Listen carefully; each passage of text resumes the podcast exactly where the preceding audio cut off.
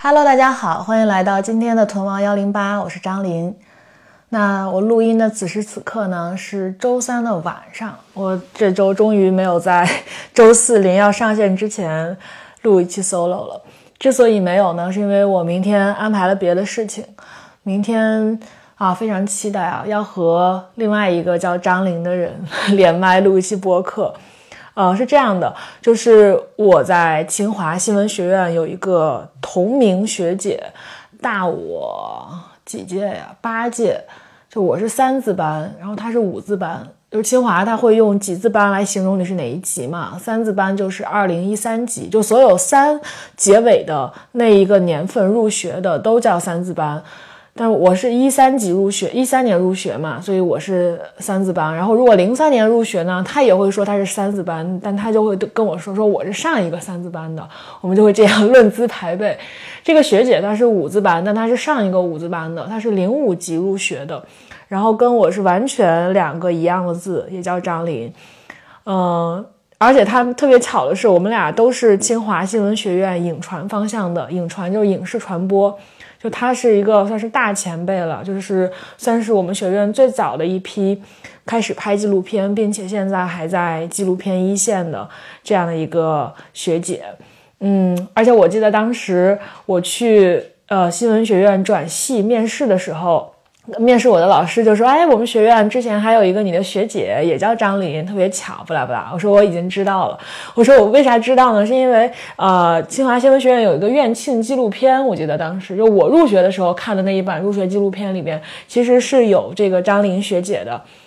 她很就是在本科的时候吧，还是反正就是非常小的时候就拍了一个院线纪录片，叫《飞鱼秀》，讲的是这个电台当时的一个很著名的电台。呃，拍了这个东西的纪录片，所以他也算是我们学院呃这种教学模式下培养出来的一个非常典型的、很优秀的一个纪录片人。我明天是要跟他连麦，是要宣传他最近刚刚呃登上视频网站的一个纪录片，叫《真实生长》。我不知道大家平时有没有在朋友圈里刷到过关于这个纪录片的呃推送，最近。还挺多的，我觉得应该应该是可能也也可能是我的朋友圈的原因，就是大家都认识嘛，嗯，所以转的比较多。就这个纪录片，它的呃推它的公众号的标题一般会用说什么记录九五后学霸的成长，什么考上北大之后，我发现自己成了一个普通人，就这种耸人听闻的标题了。但它其实讲的，嗯，就是北京十一学校。也算是一个，不是算是啦，就人家确实是一个传统的强校，是海淀六小海淀六小强之一啊，就跟人大附啊这些差不多，还有清华附什么的，是都是海淀六小强，这是一个很很厉害的高中。嗯，然后讲拍的是从一二年入学的这一集，啊，北京十一学校的学生，他们经历了一场。啊，算在当时的中国算是比较先锋的教育改革，就是呃，算是比较呃彻底的推行素质教育吧。呃，这个学校的校长叫李希贵，也是一个在中国教育史上可以。我觉得是可以排上号的，可以站上，就是拥有一些 牌面的一个校长。他是一个山东人，山呃对，是山东人。我当时看这个片子的时候，发现他的口音真的很山东，就查了一下，是我从我们大山东走出去的一位校长。呃，最开始是在高密教语文，然后后来慢慢的当了高密一中的校长，然后又去了去到北京，在北京十一学校。干了很多年的校长，他出名应该就是在十一学校做校长，推行教育改革出名的。后来又在教育部啊什么的，就是担任一些职位吧。后来我不太清楚了，但主要的功绩就是十一学校，嗯，然后。我刚才说啥来着？对对对，就这个片子讲的就是十一学校的一二级的这批学生，他们高中三年的故事。然后我不知道他本来的计划是是不是要做一个院线纪录片的，但他最后呈现的就是在腾讯视频上，你可以去搜到是三哎四集四集四集正片，每集大概三十多分钟，加起来应该是一百二三十分钟的样子吧。最后还有一个小小的彩蛋，就是又拍了这呃这个片子的三个主人公，他们一八年就后来上了大学，大学毕业那段时间的一些现算是现状吧。对，然后这片子是有三个主人公。呃，我看到导演，就是我提前也会做功课了，当然就是看到导演的访谈手记，嗯，拍摄手记，就是说其实最开始并没有，就是说我要一定要筛选几个主人公来拍这个，他们就是在十一学校，呃，拍着拍着，这三个人就像跳自己跳到镜头前一样，就是自然的出现在了导演的视野里边。这三个人也很有代表性，男孩叫周子琪。嗯，然后他是一个典型的呃非典型的学霸吧，呃，不知道大家的高中有没有这种人，但我觉得他在我的高中记忆里边还是挺常见的那一类人，就非常的有锋芒，然后很有辩才，呃，男孩长得也比较周正，然后呢天不怕地不怕，但是呢就是越是这样，老师同学越喜欢他，然后老师同学越喜欢他，他就越胆大。就像一个孩子王一样，同时呢，学习成绩也很好，人人也很聪明。就你看他平时吊儿郎当的，但是他就真的认真起来，努力起来，又会考得很好。就这种这种人，你你说你说就是 招不招人恨吧？但我觉得每个每个人的高中记忆里应该都有这种人啊。嗯，他是文科生，然后特别喜欢历史，应该就是你想，其实在北京这种学校里边的孩子。啊，我我这么说可能会有点刻板印象，但是确实是，就每个人的家境、每个人的父母的层次，还呃整体的水准都是在普通学校、普通城市的普通学校之上的。我觉我觉得可以这么说。那就是周子琪也在这个片子里面也说自己就四五岁的时候，自己一个人在家就会闲着没事儿去自己家那个巨大的书柜里边找书读，然后读到历史书就特别感兴趣。就一路读一路读，读的越来越多，读到现在就特别特别喜欢历史。他甚至在高中的时候都会上一些大学的先修课，然后读很多大学生才会读的历史类的著作。嗯，然后呢，他又是他们学校辩论队的，就辩论水平也特别高。然后他还他们学校还搞什么学生自治，搞学生内阁，他也是这这里边的领袖人物吧。对，就这样一个非常有锋芒的人，同时他的班主任老师还是一个历史老师。这个老师我我觉得也特别好，叫李亮。李亮也对他特别好，对他特别，我觉得都有点溺爱和纵容的感觉。就真的就是这个老师真的把他的学生去当做平等的人去交流，而不是去就是那种俯视的，我是老师，你是学生，这样我命令你去做什么，并不是这样的。嗯，这是周子琪。然后呢，他就是一直想读历史，他的目标就是考北大历史系。但是呢，他的父母又希望他学金融，去考个光华，对吧？考个元培，然后将来去做银行，就是 这些传统父母对优秀孩子的期待。但他就想考历史系。然后他最后是高考没有发挥的特别好，但还是考上。但他说的话特别气人，在最后一集说高考考咋考的特别差，上了北大历史系。呃，也算是如了他的愿吧，对，嗯，然后这个男孩后来从历史系，呃，北大毕业，又去了芝加哥大学读公共政策研究生。但这个都是我后来就看完之后，我对每个孩子的后来的路都非常好奇，我又去各种查呀，看他们后来都怎么样了。嗯，第二个孩子叫陈楚乔，一个女孩，长得还，呃，我觉得还挺好看的，嗯，然后她是。呃，特别有文采，然后呢，呃，家里条件一看就很不错，就从小是被富养长大的，非常有想法，很有个性，但又不是那种骄纵的女孩，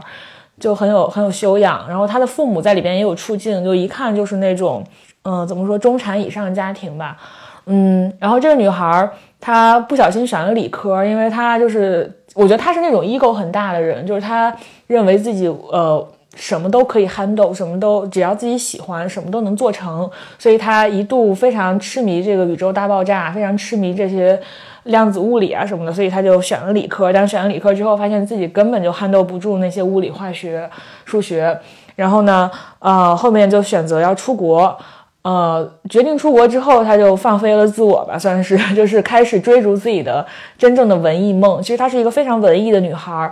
呃，她在。这个片子里边有有录他在课课程上给大家介绍呃万青，然后分析万青的歌词，跟大家表达他内心对这个歌词的感受，表达的非常细腻和精准。你会觉得，就即使我觉得是一个二十多岁的成年人都没有办法像他这样可以说的这么好。嗯，然后他这个他在这个片子里边的主要的一个故事线就是他想要拍电影，他想要做一个校园微电影，一个恐怖题材的校园微电影，然后需要钱，他就带着他的小团队去在学校里边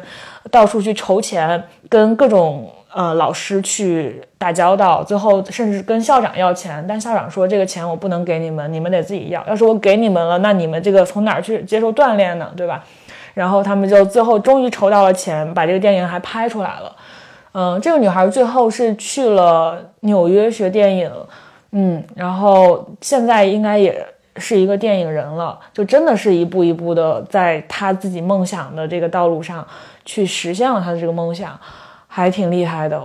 嗯，然后第三个女孩叫李文婷，也很有代表性。她是她老家是山西大同的，然后父母算是来北京，呃，务工的工人，呃，在怀柔还是在哪里打工。然后呢，嗯，他是住校生，就是这三个孩子里边，可能家境来相对来说，他的家境是，呃，就没有另外两个那么好。然后呢，嗯。就是在镜头前的表现可能也没有另外两个那么自在，所以他就是总是怯怯的，然后不太表达自己，不太自信。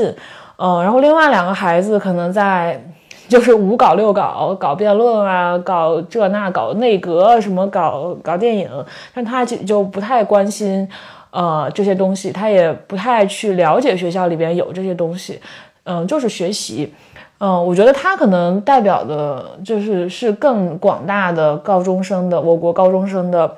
高中时代的缩影吧。嗯，他在这个片子里边唯一一次绽放的时候，就是他在体育课上，他们的体育课可能有一节是就有有有一个学期是关于舞蹈的，就是他们要排一个女团舞，然后最后他穿上高跟鞋，穿上那种女团服，然后跳特别性感的女团舞，呃，就是释放了一次自己。嗯。呃，他最后是去了想想首经贸学精算，嗯，后来又读了研，然后现在在银行工作。嗯，就是这样的三个孩子。然后片子里边，他们三个是主人公，但同时也拍了他们的年级年级组长，拍了他们的班主任、他们的语文老师、他们的校长。然后他们学校还有什么战略咨询顾问 啊？这个战略咨询顾问我一会儿讲一讲。他也有一个让我印象特别深刻的情节。然后拍了他们各自的父母。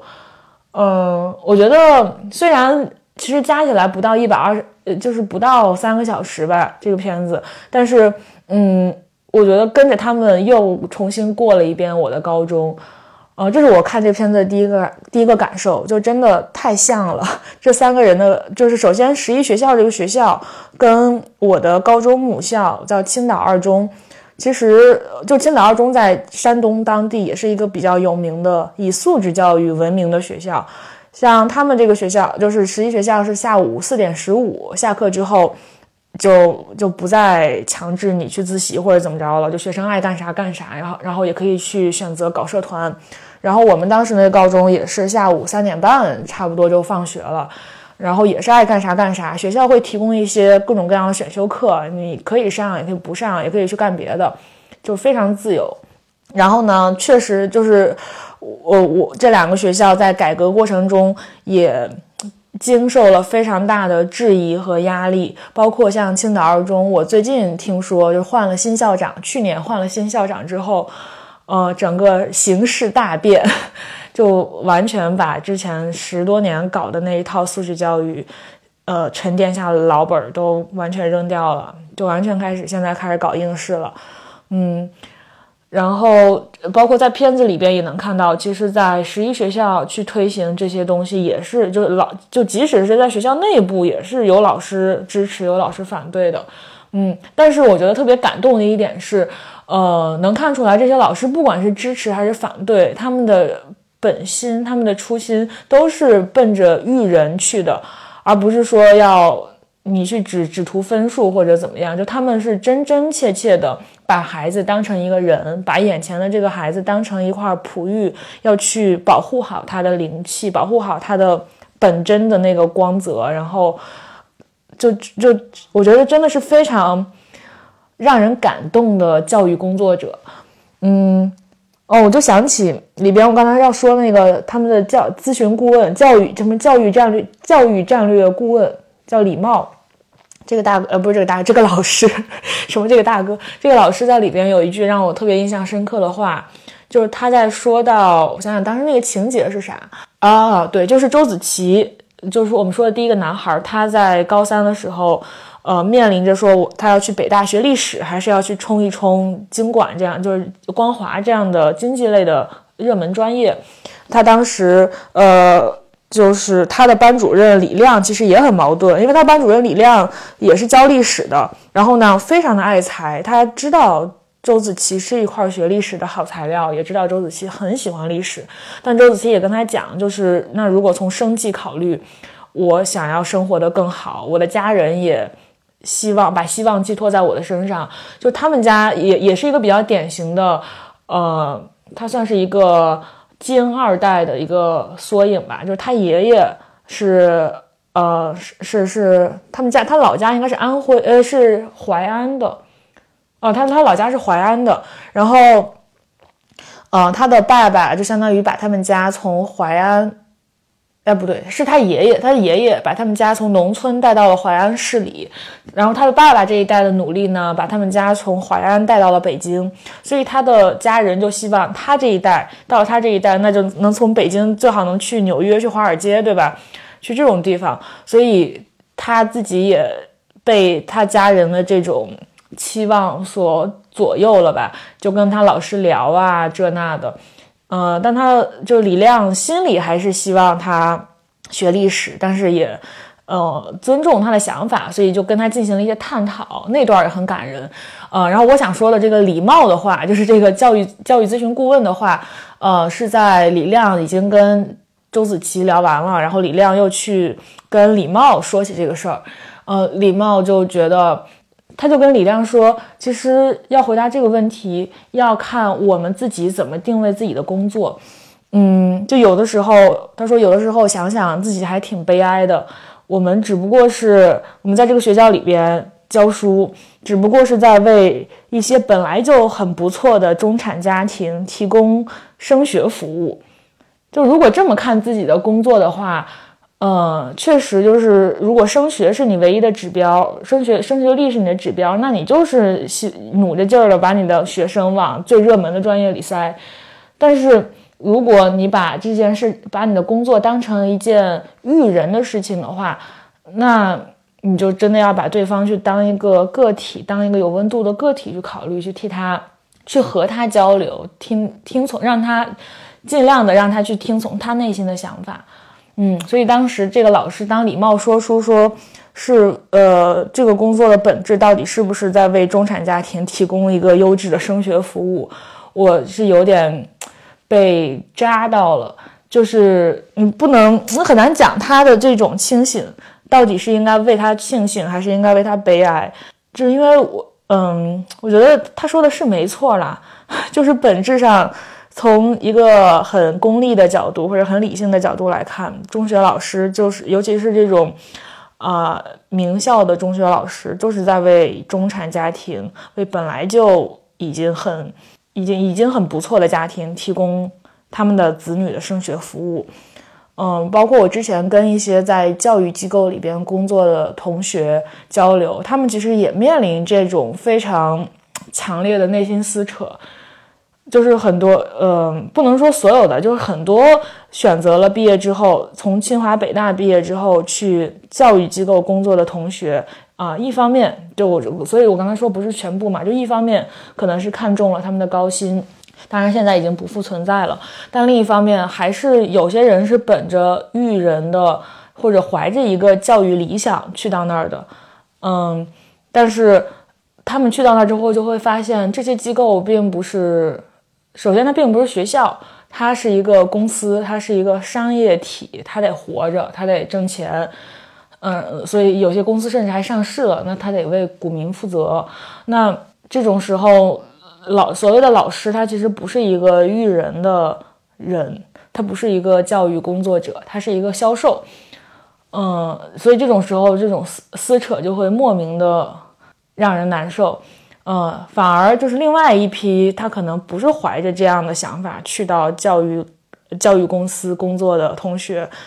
那就会活得非常的开心。就是他真的想明白了，就是把自己当工具嘛，就是去拿自己的技能，不管是销售技能还是教学技能，去换钱，这就是一个本质上是一个交换的事情。这样想明白的人，确实活得很洒脱，没有那么多纠结。你再想想，就是这位老师说的话，我就觉得还是有一些，有点让人有那么一丢丢的难过吧。这就是，这是，这是第二点了，就是呃，刚才第一点说是太像了，让他想起我自己的中学。然后第二点就是关于教育工作者的画像。然后第三点，我是就是之前看过。一个对导演张琳的啊说自己说自己的名字好奇怪，对我的这位学姐导演张琳的采访，就有人质疑他说你你一个清华毕业的对吧？然后你去拍北京就中国最教育资源最好的城市的最好的中学的三个学生，你这摆明了不就是精英主义的姿态？然后你就是做一件你们精英圈里自嗨的事情。就是就是图啥？就是不是图啥？就是有呃原话大概就是你有什么意义，或者是就是对我们普通老百姓有什么借鉴意义，对吧？我当时首先我看到这种提问，我每次看到这种提问我都很生气，就是话里话外透露着何不食肉糜。但我现在就是一听到这五个字儿我就很我就脑壳疼。哦，我们这里就先不展开这个问题了。然后呢，这个张琳学姐就说。呃，我没有想那么多，就是想要去展现一下九五后的这批高中生，他们在高中的时候在想什么，仅仅此而已。我觉得这就够了。嗯，然后我觉得他这个回答也非常的让我信服，就是仅仅是去展现一下孩子在想什么，其实现在都几乎没有什么文艺作品在做。嗯，你想想，我们近几年炒了这么热的鸡娃，对吧？内卷，嗯，我们看到了很多教育工作者的文章反思，看到了很多鸡娃妈妈他们的故事，就是已经被传播的很烂了。但是没有人真正的去把孩子的所思所想，孩子在这个过程当中的，尤其他们是在人生中这么重要的一个时期的成长轨迹。所思所想、烦恼、忧愁、痛苦、快乐，给记录下来，没有的。所以我觉得能做这样一件事情就已经很好了。至于你去质疑他说什么在，就是教育资源集中啊这那的，那不是他能决定的事情啊，对吧？嗯，所以我觉得，嗯，这还是一个挺好的，就是一件很有功德的事情，而且，呃。算是为我们这一代人啊，我都说出我们 这一代人这种话了，就为我们九五后这一代人，算是留下了一个青春的影像资料。嗯，反正至少对我来说，这个高中生活是挺真实的。嗯，以及这三个孩子的身上各自有我各自的在高中时期的一些面相吧。就我觉得他们三个都是镜子，是三面镜子。像周子琪。嗯，我高中的时候就真的像他一样愤青和叛逆，就是我高中的时候也是像他一样特别不爱写议论文，就感觉议论文很八股，就是在扼杀我们的创造力。然后每次语文考试逢作文，我偏要写记叙文。然后呢，写记叙文大家也知道，就大家也经历过高考对吧？记叙文就是分时高时低，老师要欣赏你还行，你能拿个高分，但是如果老师不欣赏你的话，那就是就肯定从功利的角度考虑，从又说回我们刚才从这个交换交易的角度考虑，肯定是写议论文要值当的嘛。我就偏不写，包括就是有点孩子王，跟他一样，就是带着同学呃跟老师对抗，然后玩儿什么的。嗯，但我我觉得我我相对于他还好，就是啊，这有点性别标签了。现在我现在在录播课，人顾虑太多。我因为还是一个女孩子嘛，我是我们班的女班长，就相对来说，我可能在面儿上是比较顺着老师的啊。老师说啥啊，好好，我去帮你管一管，我去再传达一下这那的。但是实际上就是在背地里还是会和同学沆瀣一气，来。对，就是来来违反一些纪律吧。嗯，然后呃，在陈楚乔身上看到的，那就是文艺啊，就是我我们文艺女高中的时候真的是这么想的。嗯，包括高中的时候就有一个导演梦，就想要去拍自己的片子，呃，去进行一些文艺创作，这个也很像。然后在李文婷身上看到的就是小镇女孩到了第一次到了一个比较大的环境嘛。就其实我我的初中和小学也是在算是在青岛的郊县县城里上的，可能在当地是比较拔尖的。然后高中的时候来到了一个就是算是青岛市最好的。一个高中聚集了青岛市最活跃、最有钱、最呃优秀的一批中学生，这么一个地方，就其实还是多少会带一些自卑，然后不太放得开自己。然后呢，呃，尤其是一开始就还是想，嗯，把学习搞好，就不要去参与那么多的校园活动。但是可能我我身上的周子琪的一面还是大于了李文婷的一面，后来还是慢慢的把自己卷进了丰富多彩的校园生活里面，嗯，所以在他们三个身上真的都能看到自己的影子。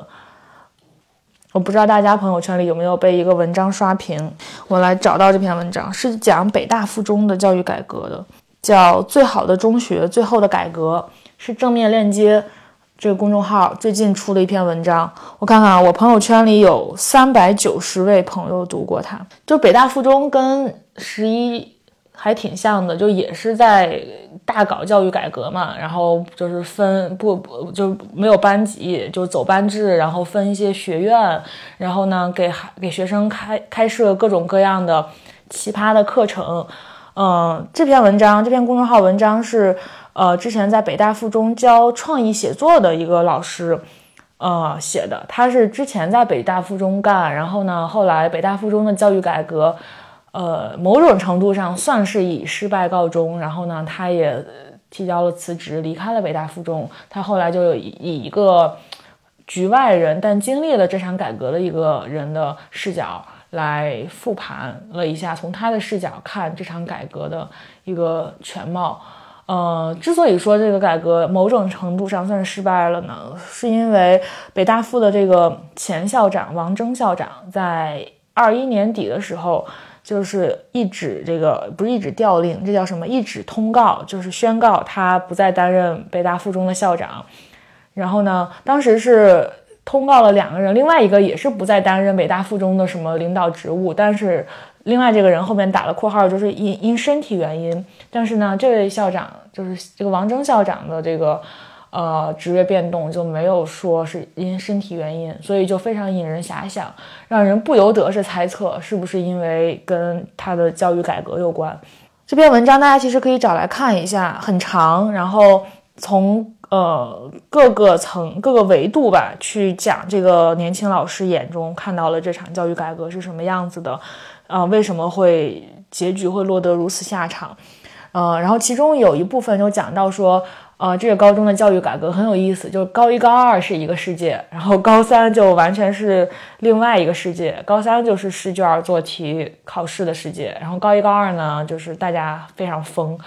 嗯，玩各种花活。对，嗯，他就讲到其中有一段说。嗯，他有个学生叫里边化名叫 Q 哈，说大学开学前，Q 来找我，告诉我他在高三除了学习，每天都要整理自己，整理自己，整理自己，有很长一段时间走不出来，感觉像陷进一个漩涡里，感觉三观不见了。因为他们高一高二的所有的课程都是在，就是帮学生去建立一个社会人的三观，嗯，然后说高一高二为什么要打开我呢？打开了，我还是进入了高三。我感觉高一高二的我在杀死高三的我。你被打开的越多，你被杀的就越多。嗯，就这段话，我当时看的时候心里就还挺震撼的。一个，呃，就我觉得其实已经很，就是他高三的时候能有这种意识，能有这种内省的意识，已经是非常不容易的了，已经是我觉得是超出大多数同龄人的认知水准的了。嗯，所以我当时看的时候，尤其他用“杀死”“杀死”这个词，嗯，让我觉得他能说出这番话来，就即使很悲哀，即使高三要经历这样的一年，但也是这个学校颇有成果的一件事情了。嗯，然后不知道大家有没有听说过有一个创新教育学校叫探月学院，也是北京的。嗯，它算是脱胎于北大附中的，就是这个学院的校长。这个学院是高一个高中生叫王西桥 Jason，他一个高中生自己创办了一个高中，然后融到了钱，真的创办了这样一个实体的高中，真的开始招生，真的在培养人。嗯，这个高中生他就是从北大附中毕业的，嗯，然后至今就是这家学校探月学院至今都运转的还不错，可能疫情会有一些影响，但还还不错，还还活着，并且我前几天前一阵儿就是听到教育机构有同学被裁之后，还听说他们去探月学院又应聘啊啥的，嗯，然后呢，为啥要介绍探月学院呢？因为我前几天无意中看到了一个博主。呃，他发了一个读这篇文章的读后感。他说，读了正面链接做的北大附中教改特稿，想起之前做的探月学院采访，只能说两年多过去了，我还是很难共情这类精英中学的培养模式。